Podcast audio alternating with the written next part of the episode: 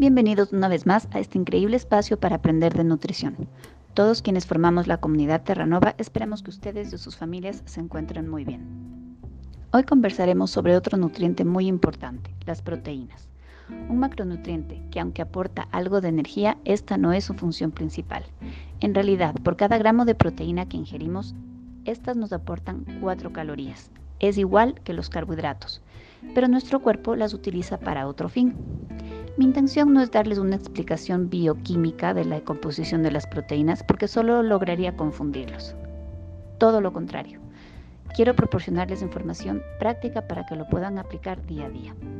La función de este macronutriente es crear, o mejor dicho, construir diferentes elementos dentro de nuestro cuerpo. Nuestro cuerpo necesita de las proteínas para formar músculo, para formar enzimas, hormonas, neurotransmisores, células de defensa, entre muchas otras cosas. Las proteínas son tan importantes porque son parte de la estructura de cada una de nuestras células. Dicho esto, analicemos y pensemos qué tan importante es este macronutriente dentro de la alimentación de un niño que se encuentra en pleno crecimiento o para un adolescente que está en pleno desarrollo hormonal. Definitivamente muy importante.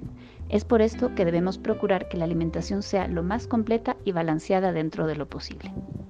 Sin embargo, debemos saber que cuando no hay una buena fuente de energía, o sea, de carbohidratos, el cuerpo podría utilizar las proteínas como una fuente secundaria de energía, pero no es lo ideal, especialmente en los niños y adolescentes que están en etapas tan importantes de crecimiento y desarrollo.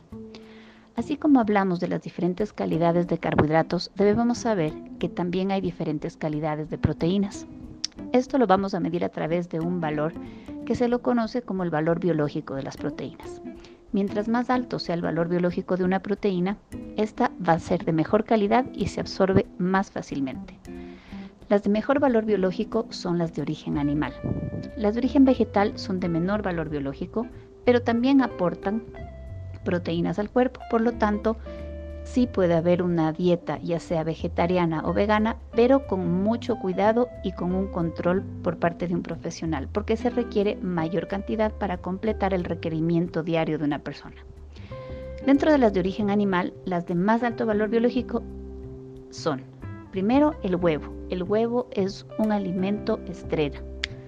De hecho, eh, se dice que en países donde hay subdesarrollo y pobreza, si todos los niños comieran al menos un huevo al día, estaríamos protegiéndoles de la desnutrición. Luego viene el pescado, el pollo y las carnes. Y después, obviamente, eh, las leguminosas, la soya y demás alimentos de origen vegetal que se utilizan también como fuente de proteína. Ya mencionamos la importancia de las proteínas como alimento para el crecimiento. Ahora hablaremos la importancia de consumirlas cuando una persona está dentro de un plan para reducir peso, por ejemplo. Estas se vuelven indispensables en estas circunstancias, pues al consumirlas el estómago va a vaciarse más lentamente. Se absorben más lento que los carbohidratos, por lo tanto uno se siente más lleno y satisfecho. A su vez, el efecto sobre la insulina que hablamos en el capítulo anterior es muchísimo menor que el de los carbohidratos y por lo tanto no hay este efecto de hacer reservas grasas en nuestro cuerpo. Otro de los beneficios cuando una persona hace ejercicio, por ejemplo, consumir un buen aporte de proteínas hace que mejore la composición corporal. Es por esto que existen los suplementos proteicos en las personas que realizan fitness.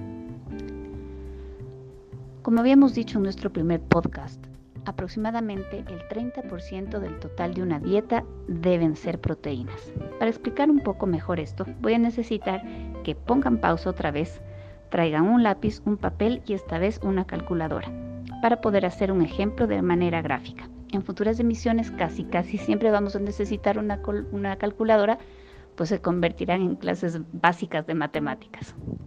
Supongamos una dieta de 2.000 calorías, que es una dieta promedio. Como dijimos en el podcast anterior, el número de calorías de una persona dependerán de distintas situaciones, de su edad, de su género, de la actividad física que realiza, si es que hace algún deporte en especial. Entonces, esto es un, un cálculo que se hace para cada persona.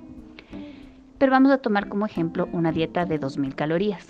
Dijimos que el 30% debería ser aportado por las proteínas. Hacemos una regla de tres simple. En 2.000 calorías, que es el 100% de la dieta, 30% cuántas calorías son. Entonces multiplicamos 30 por 2000 y dividimos para 100. Y esto nos da un valor de 600 calorías que deberían venir de las proteínas. Si cada, eh, si son 4 calorías por cada gramo, volvemos a aplicar una regla de 3 simple.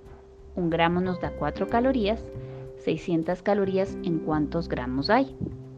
Y esto nos da un valor de aproximadamente 150 gramos de proteínas al día.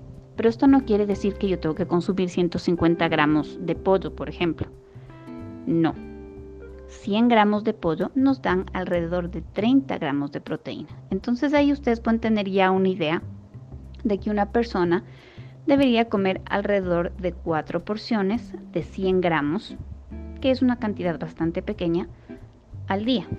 Ahora, una persona no come pollo todo el día.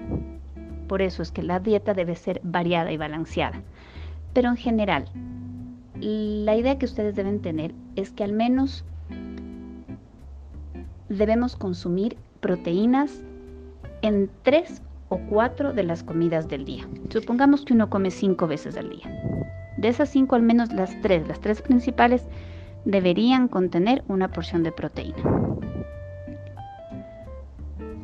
Al menos que una persona se encuentre dentro de un plan nutricional por distintos motivos, ya sea perder peso o porque es un deportista de alto rendimiento, en general uno debería llevarse de esta idea.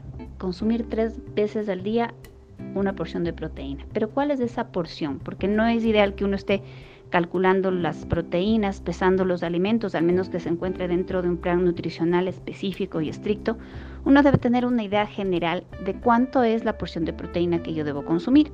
Para esto, los nutricionistas utilizamos la palma de la mano y decimos que una persona debe consumir en proteína la porción que quepa en la palma de su mano y que tenga un grosor de alrededor de 2 a 3 centímetros. Eso es en términos generales.